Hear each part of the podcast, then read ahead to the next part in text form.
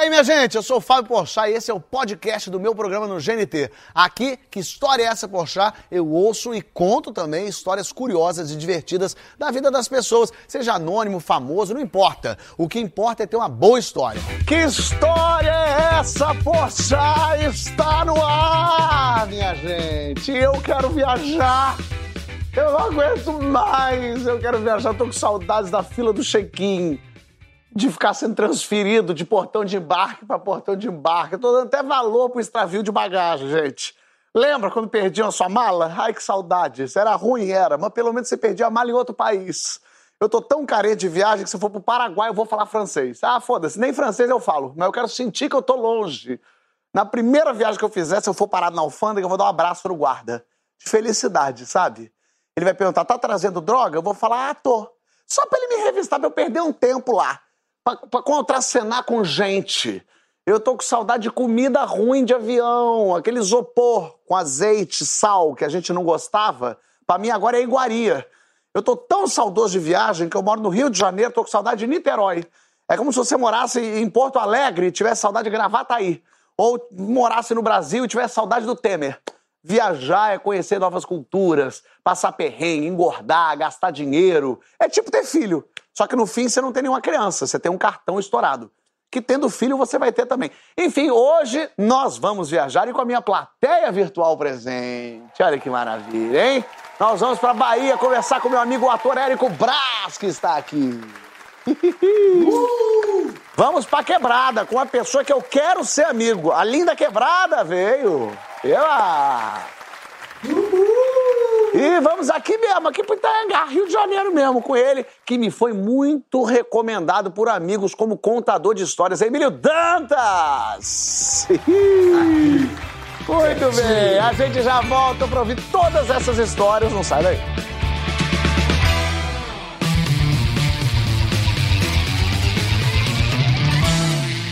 Olha que história é essa de volta para você, recebendo Érico Braz, Linda Quebrada, Emílio Dantas e toda a nossa plateia virtual com histórias incríveis para contar só para você.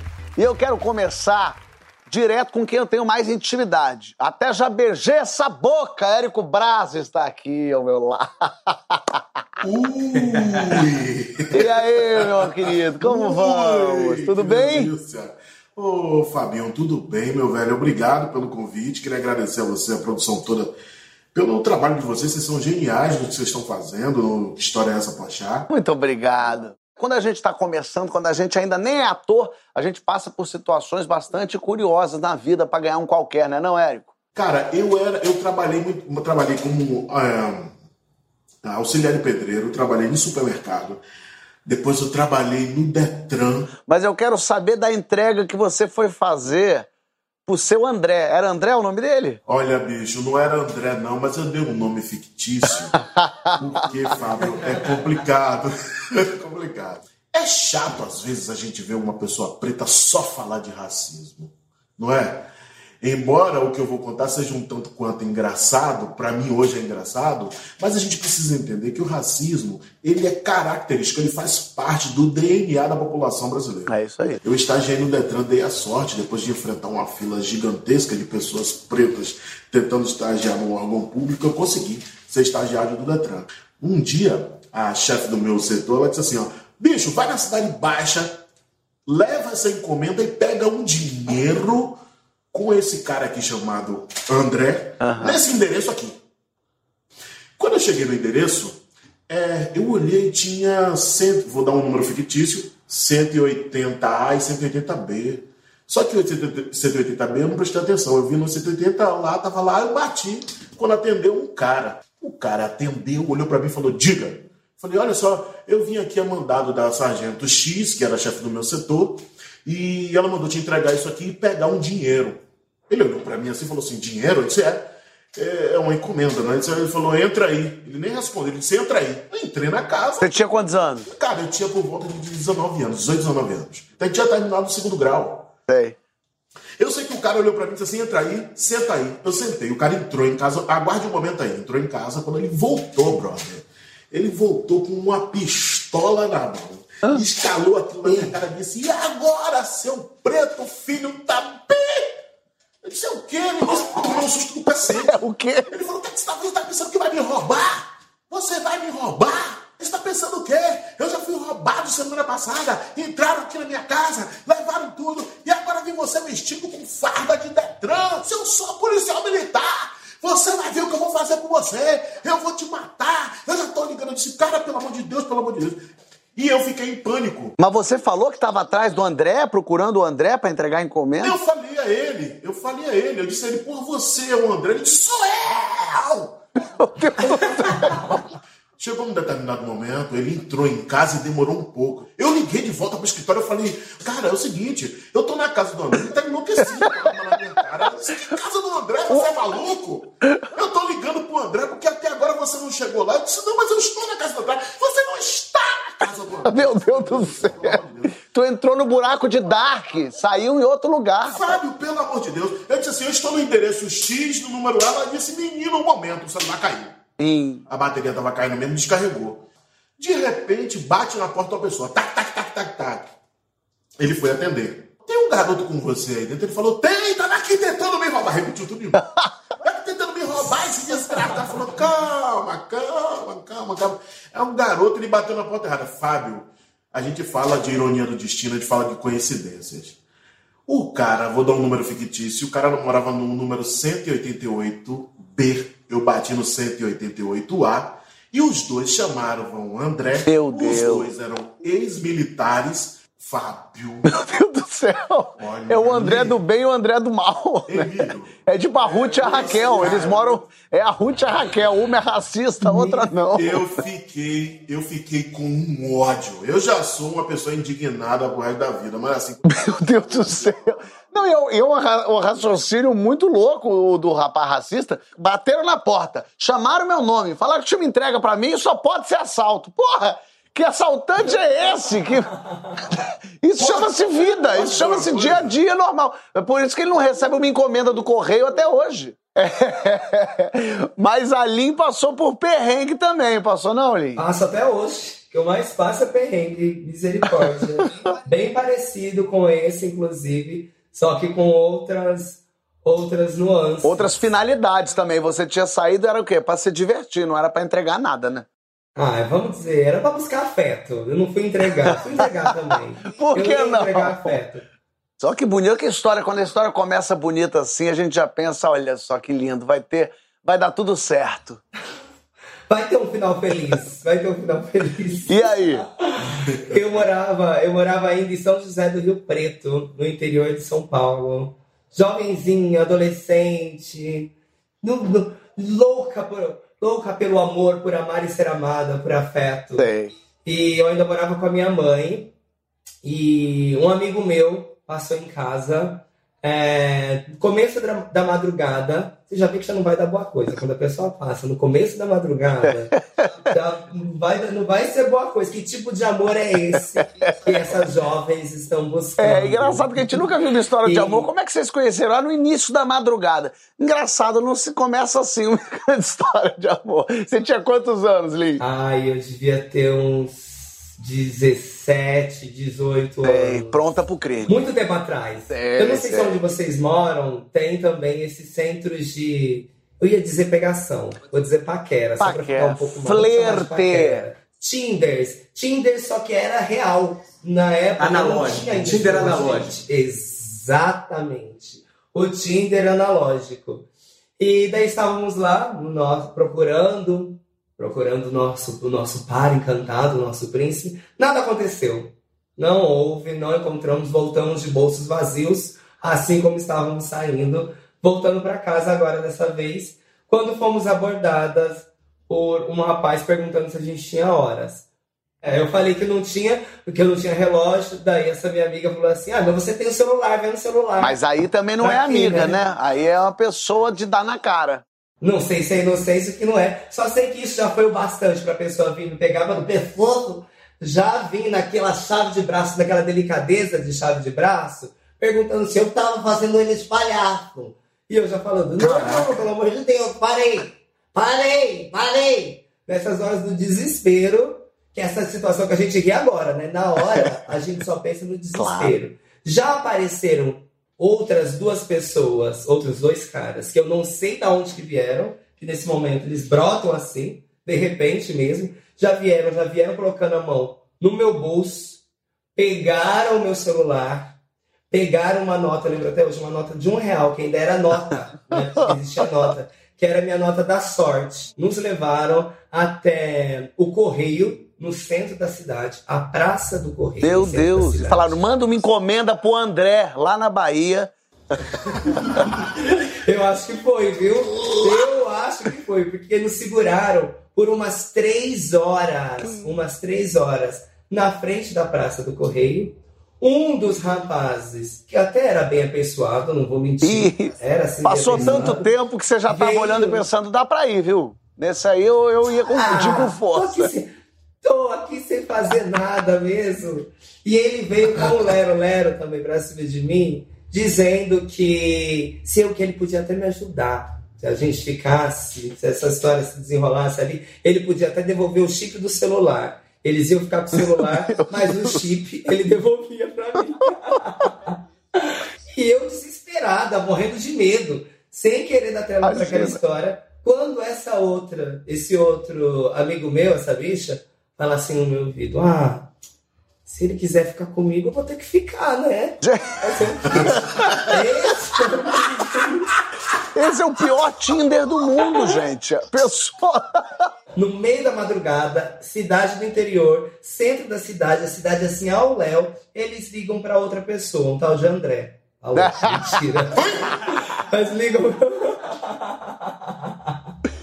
ligam para outra pessoa que vai lá, que chega de moto. Pedem pra gente tirar a camiseta, tira sapato, pega o nosso celular, entrega para esse cara. Fiquei só de calça jeans. Não vi se pegaram algum dinheiro por isso, mas com certeza venderam ali as nossas coisas. Pegaram uma garrafa que estava lá no chão, quebraram e falaram assim: agora corre! Fomos nós, desesperadas, correndo, Lógico. juro. Atravessamos uma quadra. Quando chegamos no, fim, no final da outra quadra, a polícia. Dei graças a Deus, né? Na minha cabeça, dando graças a Deus. Graças a Deus, a polícia, graças a Deus. Quando a polícia vê a gente, tira o cacetete, encosta na parede! Eita, encosta na parede! Viram a gente, sem, só de calça jeans, descalça, sem camisa, já foram encostando logo a gente na parede. Contamos a história. Até acreditarem na nossa história, foi um tempo. Levaram a gente para a delegacia. Deus! E aí ainda tem a complexidade da idade das meliantes, né? Chamaram a mãe dessa, de, desse meu amigo para ir lá buscar a gente. Chegou lá, ela só faltou dar dois tapas na minha cara com toda razão, também não vou tirar a razão dela, mas eu estava sendo tão vítima ali quanto a outra. Caraca. Ainda teve que me emprestar chinelo, camiseta e dinheiro para a gente voltar de ônibus para voltar para casa. Que loucura, você vê. E você, inocente, achando que ia ser uma paquerinha da madrugada, foi uma cadeinha da madrugada. Não, né? também não vamos dizer. Prisãozinha é, da madrugada. Mas o Emílio é tão desligado que talvez numa situação dessa ele achasse até que fosse carnaval, né, Emílio? Você não ia nem entender direito. Eu sou um pouco desligado, sim, Fábio. A minha história ela é da, do carnaval, da minha, da minha primeira vez num, num camarote. Ah. Os camarotes famosos do carnaval. Aqui no Rio de Janeiro, né? Aqui no Rio de Janeiro, é. Eu nunca tinha visto um desfile, né? Eu sou salgueirense, doente. E aí queria muito ver o salgueiro de, de, de pertinho ali, legal, né? E ver aquele universo dos camarotes, que eu achava aquilo muito louco, aquela presençada toda, aquela galera toda. E aí fui no camarote, né, de uma cerveja famosíssima, não sei se a gente pode ficar falando aqui, é, dei de cara com aquele, com aquele pô, universo Marvel, né, era muito louco, eu entrei, aí tinha Porra, eu olhava para um lado era o Celto Melo, do outro lado era, era a Ana Carolina, do outro lado tem um jogador de futebol conversando com, com um ex-BBB e tal. Aí eu falei, meu Deus, que loucura, cara, isso aqui, festa e música, né? E a primeira vez que você vai, se você nunca tinha visto carnaval, gente, você não sabe que o pior lugar para você assistir a um desfile de carnaval é num camarote desses, porque você, tudo que Exatamente. você não faz é assistir o desfile, né? Exatamente, porque eu fui entrando E aí eu falei, beleza, aqui tem uma boate, aqui tem um negócio de negócio de japonês, ali tem um outro. né, Massagem. de- de não sei o quê. Tem três andares, tem, tem pô, maquiagem, tem comida e tal. Foi um desfile. Eu falei, ó, tem aquele quadradinho ali no, no fundo ali, ó. Se você achar uma brecha, você vê o desfile. A gente que é criado na Zona Norte, né, cara? A gente não pode ver um- uma mangueira de chope, um barril, que a gente quer tomar conta dele. É. A gente quer abraçar, quer ficar pertinho. Então, como eu não conseguia ver o desfile, eu olhei para o lado assim e vi, na época, eles ainda confiavam na, na educação das pessoas e deixavam a torneira ali para você ir enchendo seu copinho de boa, sem precisar de ninguém. Fiquei ali do ladinho só, dando refil, refil, refil, refil, refil. E aí a coisa foi batendo, né? Começou a dar aquela. O camarote começou a se mover mais, né? As cores foram se misturando. Quando vê você já tava ali, eita, tô, eu tô achando esse carnaval é bom. Quando eu tô ficando muito bêbado já, eu sei a hora de parar, porque eu começo a, a ficar fazendo careta do nada. então, aquela hora que eu vou fazer aquele xixi, começa a fazer umas caretas e, e o azulejo começa a dar aquela entortada, é porque dá pra dar um. Aí você foi no banheiro fazer teu xixizinho. Fui, Fábio. E aí a parada é a seguinte: o camarote era dessa cerveja, era tudo vermelho e branco. Então o banheiro estava todo decorado em vermelho e branco, sabe? Era privada branca com, com a porta vermelha, a pia vermelha com um negócio no espelho em branco e tal. Eu ali vermelho e branco e careta e xixi, tudo ao mesmo tempo e tal. Fui lavar a mão, lavei a mão e tal. Quando eu fui enxugar a mão, olhei aquela toalhinha vermelha e branca, assim, né? Toda listadinha, vermelha, branca, vermelha, branca. Aí eu fui enxugar a mão. Quando eu cheguei a 2 milímetros da toalha, a toalha deu uma mexida. Assim. Ué? Eu falei, cara, eu tô muito ruim mesmo, né? Falei, tô muito ruim pra caralho, porque a, a toalha tá mexendo muito. E aí eu que dei conta que não era uma toalha, era o Wagner Love que tava enxugando a mão na toalha. Mas o que, que era vermelho e branco? O cabelo dele. Meu né? Deus! É o cabelo Tá do Wagner época, Love. ele, Era ele colorido. fez aquele cabelo pro camarote, eu acho, vermelho e branco, aquelas trancinhas. E, velho, ele virou e eu tava assim, ó. Mas aí, e aí? Mas aí. Olha, eu sei que foi o seguinte. Falou o que pra Wagner? Não, e aí ele virou, eu vi, eu vi no olhar dele aquela, aquele, aquele what the fuck, né, aquele questionamento, ele olhou pra minha cara assim, aí deu aquela sobriedade momentânea, né, do desespero. E eu fiz assim, amigo, dá licença pra enxugar a mão aí. O que você podia fazer também era pegar o cabelo e falar: adorei essa, esse cabelo, como é que você. Que decoração linda do cabelo, já dá uma secada. Decoração linda do cabelo, fazendo o meu né? também, olha que coisa. É, não é- mas não é só com o Wagner Love, né? Porque você, você às vezes, na, na, na Lapa, você viu uma senhorinha também, não viu? essas ideias de bêbado, né, cara? Ai, moleque bêbado é um inferno. Eu tinha, sei lá, uns 20 e pouquinho. Eu tava numa onda de ficar doidão e ficava deitando nas pessoas que passavam. Deitar, sabe? tipo, reencostar assim, fingir que é deitar. É, dava uma encostadinha assim no ombro. Oi, tudo bem? Pá, dava uma encostada no ombro. Aí eu olhei assim de rabo de olho na visão periférica, que, né, que nós atores desenvolvemos muito bem. Aí eu tava ali, na visão periférica, eu vi uma senhorinha de branco, uma senhorinha assim de cabelo preto, comprido, meio. meio assim, assim meio emburradinha. Aí eu olhei, eu falei, aquela, assim, aquela senhorinha tá meio triste. Esperar ela passar aqui, vou dar uma deitada nela, pra ver se ela dá uma animada. Só que eu vi de rabo de olho. Aí ela veio vindo, falei, Ih, vai passar atrás de mim agora, agora, agora, agora, agora. Passou, eu pá, deitei. Aí ela, vum, me empurrou. Falei, cara, a senhorinha tá puta. Ficou puto que eu deitei nela. Aí eu chamei o Beto, que tava na minha frente, falei, Beto, essa senhorinha aqui atrás tá querendo me bater. Ele falou, que senhora? Eu falei, uma senhorinha que tá aqui atrás de branco que eu deitei nela, ela tá bolada. Ele falou, não tem senhora. Eu falei, tem uma senhorinha de branco aqui atrás. Ele falou, moleque, isso é o Yamandu Costa.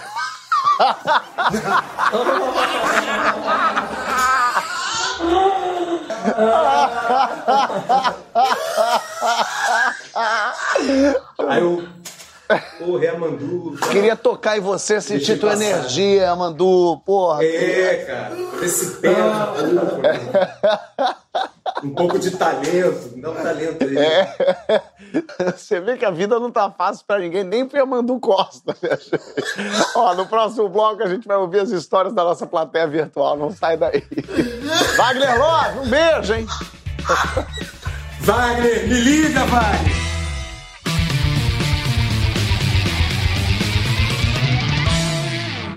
História é essa? Poxa, está de volta recebendo o Érico Braz, Emílio Dantas e Linda Quebrada, além da nossa plateia virtual, que agora contará histórias curiosíssimas pra gente.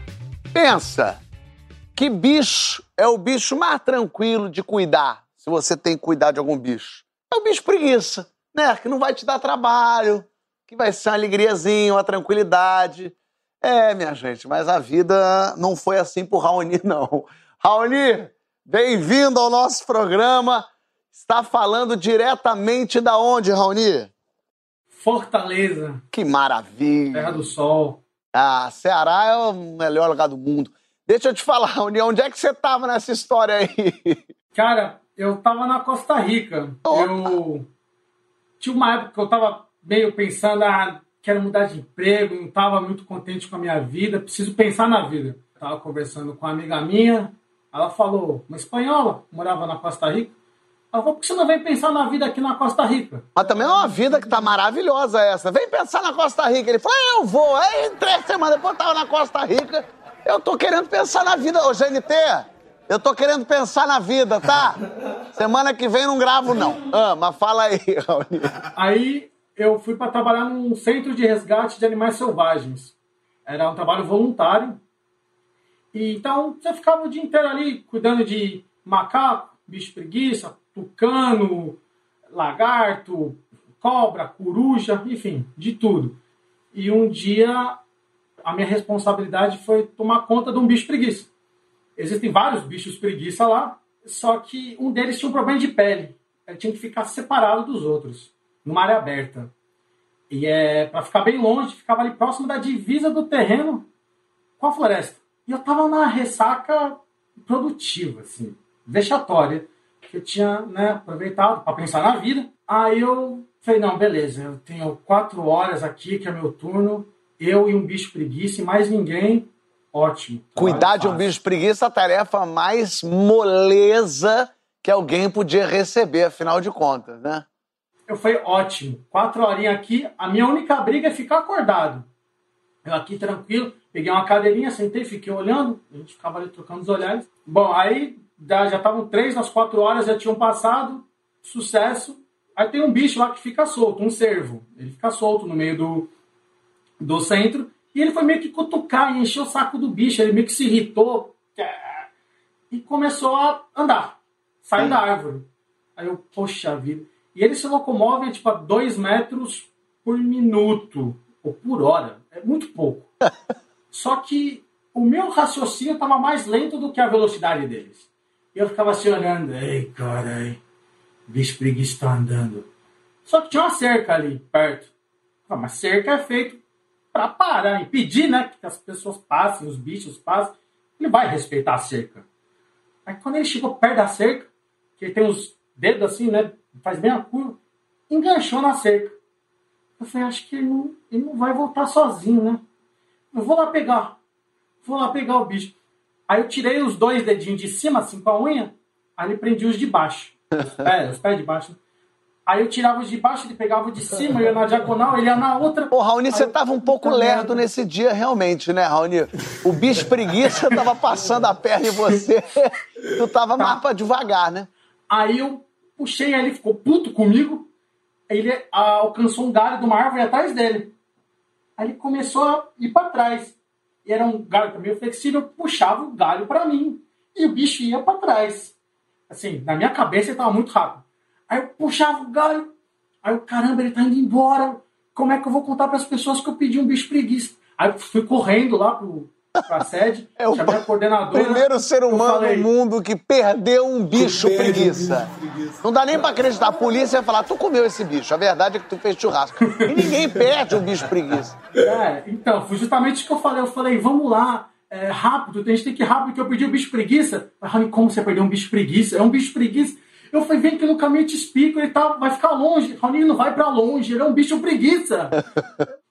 Aí veio a coordenadora, o bicho estava mais calmo, ela trouxe uma manta, que eles gostam muito, porque tem um cheirinho deles. Aí foi lá, abraçou a manta, o, mas se salvou sem danos, ficou meio assustado, tranquilo. Aí no outro dia chegou a coordenadora, que viu a história, falou, Rani, ó, a gente gosta muito de você, a gente quer que você continue o trabalho voluntário, mas agora você vai ficar só com os animais que ficam dentro de jaula, tá bom? tá bom, né? Na verdade, você foi para pensar na vida, Raoni, e pensou, voltou sabendo que veterinário é melhor não, né? Cuidador de zoológico, passeador de cachorro, tudo melhor não. Mas eu, eu só tenho assim, a mensagem que eu quero deixar é: bicho preguiça é um bicho muito subestimado em relação à sua velocidade. Você sabe que Deus deixou Raoni responsável pelos dinossauros lá atrás, naquela época. Oh, uma outra pessoa que, que tem uma história aí é um pouco mais agitada, eu acho que é o oposto do bicho preguiça, é um show da Cláudia Leite.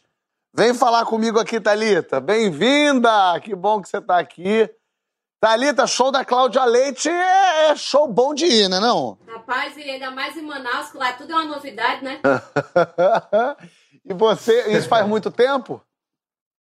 É, já faz um tempinho, acho que uns 10 anos. Boa, boa. Aí eu só sei que lá começou a anunciar que ia ter o show da Cláudia Leite, ia ter o show da Cláudia Leite, sendo que nessa época do show era a época que começou a lançar aqueles tênis de amortecedor. Tem, que tem, que, que tem um, um, um, negocinho dentro, né? Aquelas molas, é. É, uma mola. E, e eu botei na cabeça, ou eu morri ou tinha aquele tênis. Aí eu disse, mãe, por favor, mãe, por favor, mãe, eu preciso ir pro show com esse tênis. Aí a mãe disse, menina, para com isso, lá o show vai ser na areia, tá doida, que não sei o quê. Eu digo, não, meu, eu preciso demais. Mas sendo que porque era cara, ela não queria me dar mesmo. Mãe, por favor, compre, mãe, que eu pago a senhora. Aí ela, vai pagar como? Eu digo, fazendo faxina em casa, não tem problema nenhum. Aí acho que tocou no coração dela, né? Aí ela disse: tá bom, vou comprar. Beleza, comprou. Aí quando chegou o dia do show da Cláudia Leite, eu acho que eu tava tão ansiosa esperando pelo show que me deu uma febre. Eu fiquei com uma febre, a mãe disse: Tu não vai? Eu digo: Vou, com toda certeza eu vou. coloquei meu tênisinho, coloquei um casaco, Manaus, 50 graus, coloquei um casaquinho e fui pro show. Quando chegou no show lá, Aí o meu amigo olhou pra mim, Thalita, vamos tomar um capeta? Porque de repente tu melhora. Capeta é. Conhece? É uma bebida que é tipo um Nescau com uns álcoolzinhos dentro? Nescau com uns álcoolzinhos é, No Nordeste tem muito. Em Porto Seguro, na passarela do álcool, tem lá, que é um capeta, dois capeta, três capota. É o famoso capeta. Aí um amigo meu foi e chegou pra mim e disse: Pô, Thalita, vamos entrar no Rio? Aí eu digo, caramba, como é que eu vou entrar no Rio com meu tênis novo? Cara, não tenho condição não, ó. Isso de noite. Aí ele disse, aí a gente teve uma ideia, cara, vamos enterrar o tênis? Eu digo, é mesmo, vamos enterrar o tênis. Cabeça, eu aí, gosto beleza. que depois do capeta, vamos enterrar o tênis? Eu digo, é mesmo, vamos enterrar. Como não pensei nisso antes, né? Ah, eu só sei que a gente fez o buraco e enterrou meu tênis, né? Pronto, tá seguro. Aí a gente entrou dentro da água lá no rio e beleza, é só tirando onda. Aí quando a gente sai da água, é, eu esqueci que é, o rio, né, tem correnteza. O rio arrasta a gente mais pra ponta. Eu digo, meu Deus do céu. Aí a gente começou a cavar lá a praia e não achava meu tênis. Eu digo, minha nossa senhora do céu. Caramba, aí lá vai, meus amigos enterrando, nada, nada, nada. A gente não encontrou. Aí eu, tá bom. Aí a Cláudia começou. Bota canudinho na boca, eu dançando, a lágrima escorrendo. Eu, meu Deus do céu, tudo bem. Eu gosto que a Thalita é convencida muito facilmente, né? Ah, já perdeu mesmo? Vamos dançar? Ela é mesmo, vambora. Ela é levada. Ela vai, ah, vamos fazer isso aí mesmo, deixa. Aí terminou o show, né? Aí meu irmão, vamos pra casa. Todo mundo com a sua sandália, o seu tênis eu descalça, com a lama até o joelho. Mas tava tudo de boa. Aí no outro dia eu acordei, beba ainda, né? A minha mãe bate no quarto e fala: Thalita, me presta aí teu tênis pra me ver se ele é bom mesmo pra me caminhar aqui no condomínio. Pronto, o mundo desabou pra mim. Eu digo, minha Nossa Senhora. Aí fiquei muda assim, eu digo, mãe, é, o tênis tá sujo. Aí a mãe disse, mas me dê que eu lavo. Eu... Aí parou assim o mundo pra mim. Aí meu irmão olhou pro lado e disse, por que você não fala pra mãe que você perdeu seu tênis? Eu, a mãe, como é que é, menina? Menina, tu não merece mais nem uma meia. E meu irmão disse, pra que ela quer meia se nem tênis ela tem? Ia chegar o Papai Noel no shopping lá. Eu digo, vou fazer as pazes com a minha mãe, vou pedir para levar meus dois irmãos mais novos para a chegada do Papai Noel. Tá bom. Aí digo, mãe, a senhora deixa? Menina, leva, leva, leva. Toda grossa comigo. Quando eu cheguei lá no shopping, eu vi um negócio de escalar, paguei cinco rodadas logo pro meu irmãozinho ficar lá. E a minha outra irmã, que queria porque queria ver o Papai Noel, foi chegando o Papai Noel, eu coloquei a Darinha no meu colo, né? Eu digo, essa não vai chegar perto desse Papai Noel, viu? Aí quando eu fui chegando com ela assim, não sei o quê, Papai Noel chega naquela carroça, não parecia a nave, sabe? Descendo assim, buf, era tanta criança voando, não sei o que, e a Dara no chão. Eu digo, minha, no... a minha mãe vai me matar, agora a minha mãe me mata. Dois dias seguidos, tá bom, eu digo, meu amigo, vai me embora. Fui atrás do outro irmão que tava escalando. Cadê ele? Não tava lá mais não. Eu digo, ah, meu, acabou o mundo mesmo, tá certo. Eu só escutei o homem no microfone, depois de um tempo eu procurando ele. A irmã do homem filho, que não falava o nome dele certo, Rony Filho. Ele, a irmã do homem filho, eu digo, meu irmão, graças a Deus. Quando a minha mãe foi pegar a gente, eu fui até em casa, dentro do carro, ela batendo assim na minha cabeça. Rapaz, tu é muito irresponsável. Que... Eu digo, minha Nossa Senhora do Céu, pelo amor de Deus. Aí passou o dia. Aí eu, persistente, né? Eu digo, no outro dia, domingo, eu vou levar a Darinha pro, pro parquinho lá no shopping. Eu vou levar, eu vou levar, eu vou fazer as pazes. Aí quando chegou, fui eu, a minha amiga e a Darinha. Eu digo, agora fechou o final de semana. Quando chegou lá, comprou ingresso, carinho, né, na época e tal, para ir todo, quase todos os brinquedos. Quando a gente entra no parquinho, a Darinha bota o pé, ela queria ir num brinquedo que não estava incluso no, no, no, que eu paguei. Eu digo, ah, minha amiga, você. Eu digo, você não vai nesse brinquedo, não, minha amiga, você não vai nesse A criança brinquedo. tem o olho cirúrgico, ela sabe exatamente o que, que não está incluído e ela fala, é nesse que eu quero. Aí eu só sei que era aquele aviãozinho que você bota uma fichinha de um real e ele fica se mexendo. Eu digo, mas eu me recuso a pagar um real numa ficha dessa. Você vai no outro. Você não vai nesse. A menina começou a fazer o showzinho dela. Eu quero, eu quero. Tá certo, tá certo. Aí saiu uma criança chorando e o aviãozinho continua se mexendo. Eu digo, vou colocar ela aí dentro agora. Pra ela pegar Aproveitar a ficha da Foi. outra criança. Com certeza. Aí a Darinha entrou, eu, aí ficou, tarará, deu uns 10 segundos, a menina começou a gritar, eu quero sair, eu quero sair. Eu digo, ah, vai não, agora você termina. Aí ela, eu quero sair porque tá dando choque. Eu digo, caraca, a criança saiu porque tava dando choque. A minha irmã começou a levar choque. Eu, caramba, Darinha, desculpa, não sei o quê. Aí eu digo, caramba, vamos embora. Aí a minha Meu amiga disse, rapaz, eu paguei esse ingresso aqui, mas pra mim, pelo menos nesse brinquedo aqui, um kamikaze, sei lá, que fuira. Eu digo, tá bom, então vamos. Aí quando chegou lá, eu fiquei lá embaixo com a minha irmã e minha amiga subiu. Na primeira rodada, vup, a bolsa dela se abriu. Foi celular pra um lado, foi documento pro outro. Foi uma loucura sem fim, cara. Aí eu digo, não, meu amigo, vamos embora, vamos embora, vamos embora mesmo. Meu Deus, é o final de semana do inferno. Começou com o capeta, terminou realmente como ele gosta. Essa coisa Foi, de foi parque, complicado. eu, eu, eu gostava de ir em São Paulo, eu gostava de ir no Play Center. Quem é de São Paulo sabe que é um parque que tinha ali na Marginal, que era legal. Então tinha Noites do Terror do Play Center, que era no Halloween, obviamente, todos os monstros ficavam dando susto e tal. E o Play Center tinha um, um teleférico que levava de um lado a outro. E aí, eu, no teleférico, eu tava no teleférico, tinha uma moita, na chegada do teleférico, uma moita onde ficava um monstro escondido. Quando a pessoa vinha relaxada do teleférico, o monstro fazia epa! E a pessoa dentro do teleférico quase morreu do coração, porque ela jamais imaginava isso. Só que como ca- é- era sempre, ele intercalava, porque a pessoa que estava no teleférico de trás via o susto, então ele dava susto numa pessoa, passava a segunda, ele dava susto na terceira. Eu fui a intercalada, então eu vi o monstro ali. Eu falei, mas é agora que eu vou sacanear esse monstro. Desci do teleférico, fui por trás da, da, da, da moitinha, o monstro ali, preparado para dar susto. Quando vinha vindo o teleférico, eu fui atrás dele. Eu fiz, reba! Ele tomou o maior susto que a vida já lhe deu, porque ele, de monstro, não podia mostrar que estava tomando susto. Então ele tinha que tomar, ele tomou o susto, ele tinha que dar o susto no teleférico e fingir que não tomou susto. Então ele fez assim, ó, epa, porra, ei, cara, sai! Ele, ele juntou todos os sentimentos numa coisa só. E eu saí correndo ali. Olha aqui. No próximo bloco a gente volta pra contar as histórias pessoais de cada um dos meus convidados. As famosas perguntas do programa vão ser respondidas. Não sai daí.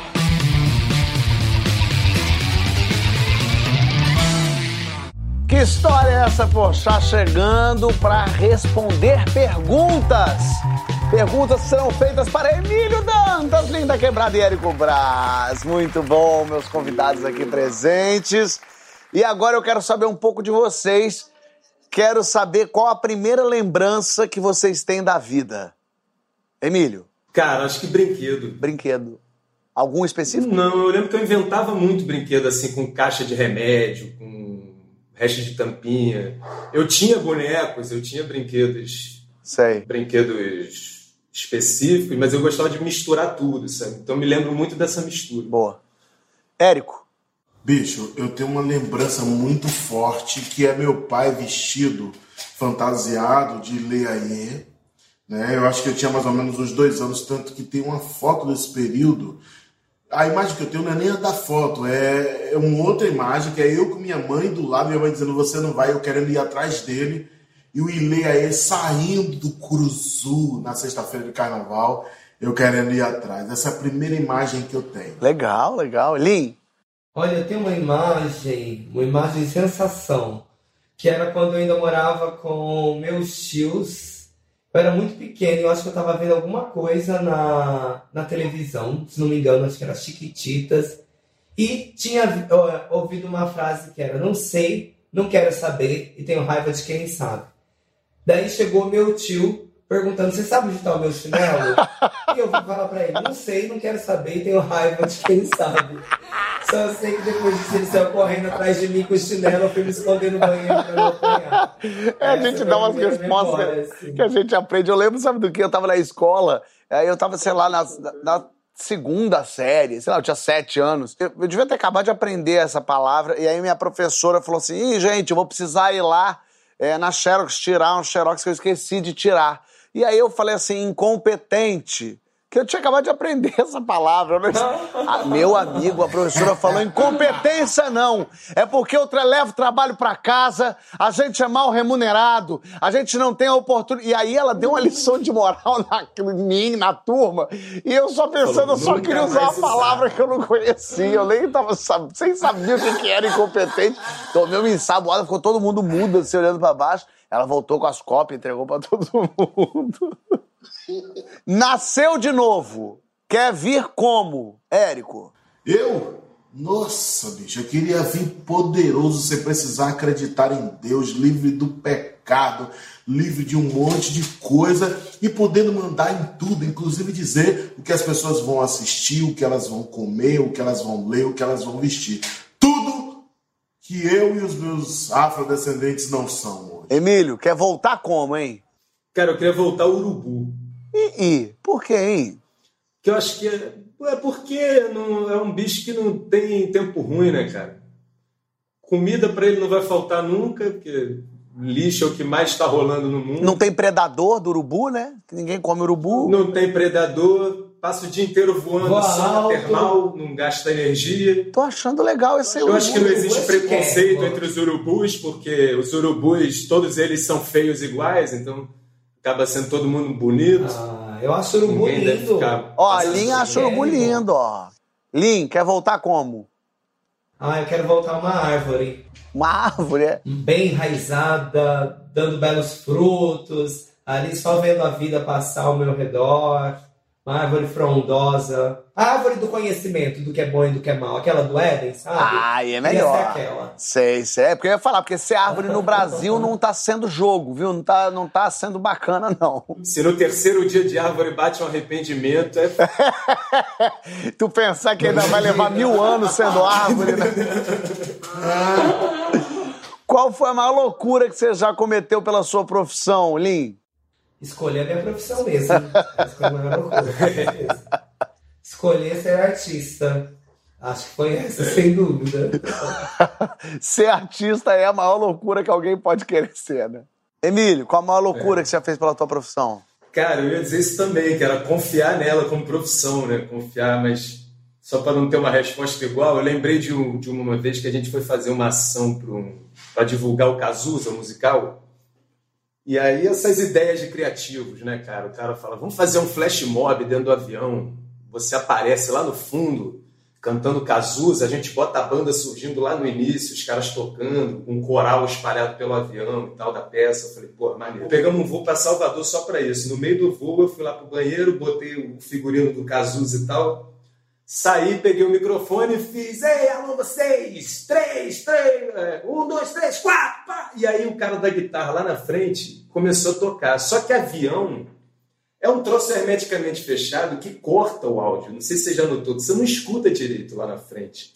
E nem o meio. Então o coro levantou cantando e era um silêncio.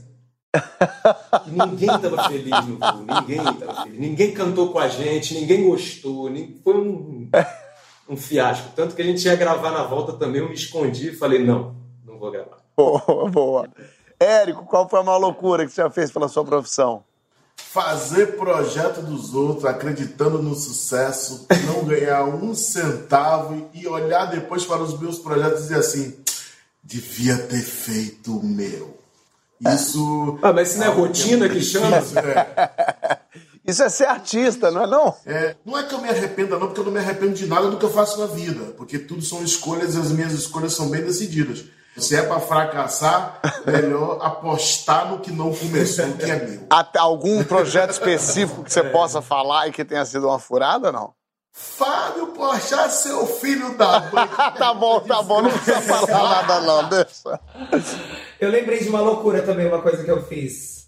Fala, Lin. Eu fui cantar, fazer um show fora do país, aí eu levei um coração de vela comigo, uma, sabe aquelas velas que é o formato de coração? Sei fui entrar com a vela em chamas assim, coração, e um negócio sobre a cabeça. Só que o negócio começou a pegar fogo. Ah, ah. E eu não percebi, só vi a fumaça e o pensamento assim, agora eu finge que é performance, eu finge que se dá Imagina. Imagina ali o negócio pegando fogo, ela com o coração na mão e é ela só fingindo que é performance, batendo no chão apagando aqui, ó. Isso aqui é tudo performance. O que, que é isso? Rolando no chão, né? Ah! Ah, e o pessoal, que lindo, muito interessante. O artista brasileiro, ele se dedica, né? Olha aqui, quando a gente é criança, a gente é apaixonado por, art... por algum artista. Qual foi seu primeiro crush famoso, Érico? Ah, sim. Eu, você sabe que eu nasci no Curuzu, né? São Paulo do Barro Preto, a referência da gente. É uma referência bem negona e tal. Meu pai é um dos caras que fundou, foi um dos primeiros caras a sair no Ilê. E a minha vontade era encontrar a Glória Maria. Olha! O meu primeiro crush na televisão. Ah, porque minha mãe é uma mulher preta, meu pai um homem preto, meus irmãos pretos. E eu olhava para Glória Maria fazendo reportagem ali do Fantástico, mas eu ficava enlouquecido sabe? Eu era apaixonado por ela e pela voz do Cid Moreira. Ih, rapaz. Olha que maluquice. Imagina uma Glória Maneiro com a voz do Cid Moreira. Isso aí dá um nó na cabeça eu de qualquer passei, criança, hein? Sensacional. Coisa de criança. Na montanha russa. Passei a sonhar com o apresentador. Né? Eu agradeço a um monte de gente que veio antes de mim, que abriu portas e que me ajudou a chegar. Mas isso, isso me deixa muito emocionado, assim. Porque é uma batalha batalha muito grande para pessoas que vieram de onde eu vim e chegar onde eu cheguei. Ah, inclusive está aqui hoje conversando com vocês. incrível. É, eu sei que é, hoje a gente faz parte do mesmo meio, mas para muitos adolescentes, muitos jovens, eu me vejo como referência mesmo, sabe? E uma referência de sonhos, de vontade e aquela certeza de que você pode sonhar e realizar tudo o que você quer. Total. Mesmo vivendo no Brasil que a gente vive. E como é importante a representatividade. Outro dia eu vi na internet, bonitinha, uma menininha pretinha vestida de rosa tirando a foto com a Maju, que estava na televisão vestida de, de rosa também, e a mãe falando: Minha filha ficou louca porque ela ama a Maju e hoje a Maju veio vestida dela. Eu achei tão bonitinho. E aí é isso, né? A criança pequenininha tá se vendo. Pela primeira vez ela se vê, é. ela fala: ah, eu posso ser aquilo ali, né? Ela, é, é, é verdade, eu posso chegar lá, eu posso ser aquilo ali. Então é incrível. Lin, qual era Não, teu crush da, da, infância? Esse eu quero saber. Meu, acho que foi Júnior, do Sandy Júnior. Sabe o Sandy Júnior? Ei, minha mulher é a mesma coisa. Mas o meu era o Júnior, foi meu primeiro. A minha mulher é até hoje, É, engraçado. então. Às vezes me chateia. Esse um duro, duro, duro aqui dentro. Mas hoje ela imagina esse turuturo sendo outra coisa. Enfim, deixa pra lá. É o duro, duro. É o duro, duro. Emílio, qual era o seu crush famoso? Cara, eu fiquei pensando e cheguei à conclusão de que acho que era Mara Maravilha, velho. Boa. Eu passei por aí também. Eu tive nesse Eu mundo. gostava do lado B da coisa, né? Eu via a Xuxa, achava a Xuxa muito hypada. Xuxa era muito inalcançável, né? A Mara era, era mais Era real. muito inatingível. Era verdade. É, a Mara era bacana. E Emílio, com quem, com quem que não está mais entre nós que você gostaria de ter trabalhado? Ah, cara, se eu for pensar rápido, com certeza o Domingos Oliveira. Porque a série que a gente fez agora, né, o Todas as Mulheres do Mundo, é uma compilação de obras dele. Né? Foi um, um trabalho muito legal e que, assim, apesar da gente ter feito todo o projeto com pessoas que foram muito próximas a ele, né? A falta que ele me fez ali no set também, de, de dizer o que, que ele quis dizer com tudo aquilo ali, foi muito grande. Boa, boa. Lin. Jorge Lafon. A Vera Verão. Ah, que Adoraria. massa. Tá de brincadeira. É. Li, nós estamos comungando da mesma opinião, porque além de Grande Hotel em Mussum, eu tinha escolhido Jorge Lafon, que eu conheci pessoalmente, convivi com ele por alguns segundos uau. elevador, subindo para fazer um teste para um filme aqui no Rio de Janeiro, em 2000, nos anos 2000. E ele me perguntou assim: tá subindo para fazer o teste? Eu disse: tô, sim, senhor. Aí ele falou, boa sorte. Eu falei, obrigado. Obrigado. Eu era um garoto, tava no Rio de Janeiro tentando e encontrei ele no elevador subindo pro teste no centro do Rio de Janeiro. Eu queria muito ter feito esse filme, que eu já nem lembro qual, qual é mais o nome. E Você junto tinha que ter falado, ele falou, tá indo fazer o teste, tinha que falar, epa, teste não, eu vou passar. É meu! Olha aqui, Sim. quando, quando você chegar no céu, além de família, amigos e aquela gente querida, pra você entrar, tem que ter o quê? Érico, Olha, eu preciso que na entrada tenha um pessoal vendendo cerveja no isopor, barata, com bastante churrasco, umas mulheres de calcinha, uns homens seminu, muita gente com um pagode, um pagode bem tocado pra cacete. E o cara do portão, ele não cobra ingresso, nem olha pra cara da gente. Ele diz assim: "Ah, quer entrar ou quer sair? E que a gente entre céu VIP. apenas pra mijar. Que a gente entre no céu apenas pra mijar, que é o banheiro, entendeu? Fora isso, a gente tem que ficar na e um porta, banheiro porta cheiroso, né? Não precisa passar aquele... Pe... Cara, São Pedro limpando tudo, o pessoal, os anjos bonitinho, tudo limpando a parada. Os, os querubim entregando papel pra você secar a mão, né? É, a gente se beijando, mulher, mulher com mulher, homem com mulher, uma Sem putaria, máscara, assim, né? do céu. E Deus olhando lá de cima. Gente, isso aí não tá parecendo céu, não, hein? É, isso tá parecendo a lapa de quarta-noite, viu, menina? Ou o pelourinho, esse é o meu céu. Esse é o Boa, boa. Lin, o que, que precisa ter no céu pra você entrar? Ai, papel higiênico. Ah. Eu já passei mal saindo já que não tinha papel higiênico, viu? Se no céu não tiver papel higiênico, eu não entro, não. Tá bom, tá bom. Emílio, Cara, eu acho que é música mesmo, não tem muito o que, que inventar, não. a qualquer música, porque acho você chega é lá e às vezes pode ter uma música mais, mais difícil. Puta do gás, né? pra sempre, eterna, ad eterno. Não, acho que música, música, músicas diversificadas, que nunca se repita, pronto. Você bota no teu shuffle, lá você faz do teu jeito que, que toca a música. Isso. É boa, tá bom. E aí, pra terminar, Emílio, o que, que você quer escrito na sua lápide? Cara, eu queria plagiar, na verdade, homenageando o Fausto Wolff, que ele, ele começava um texto falando assim, aliás.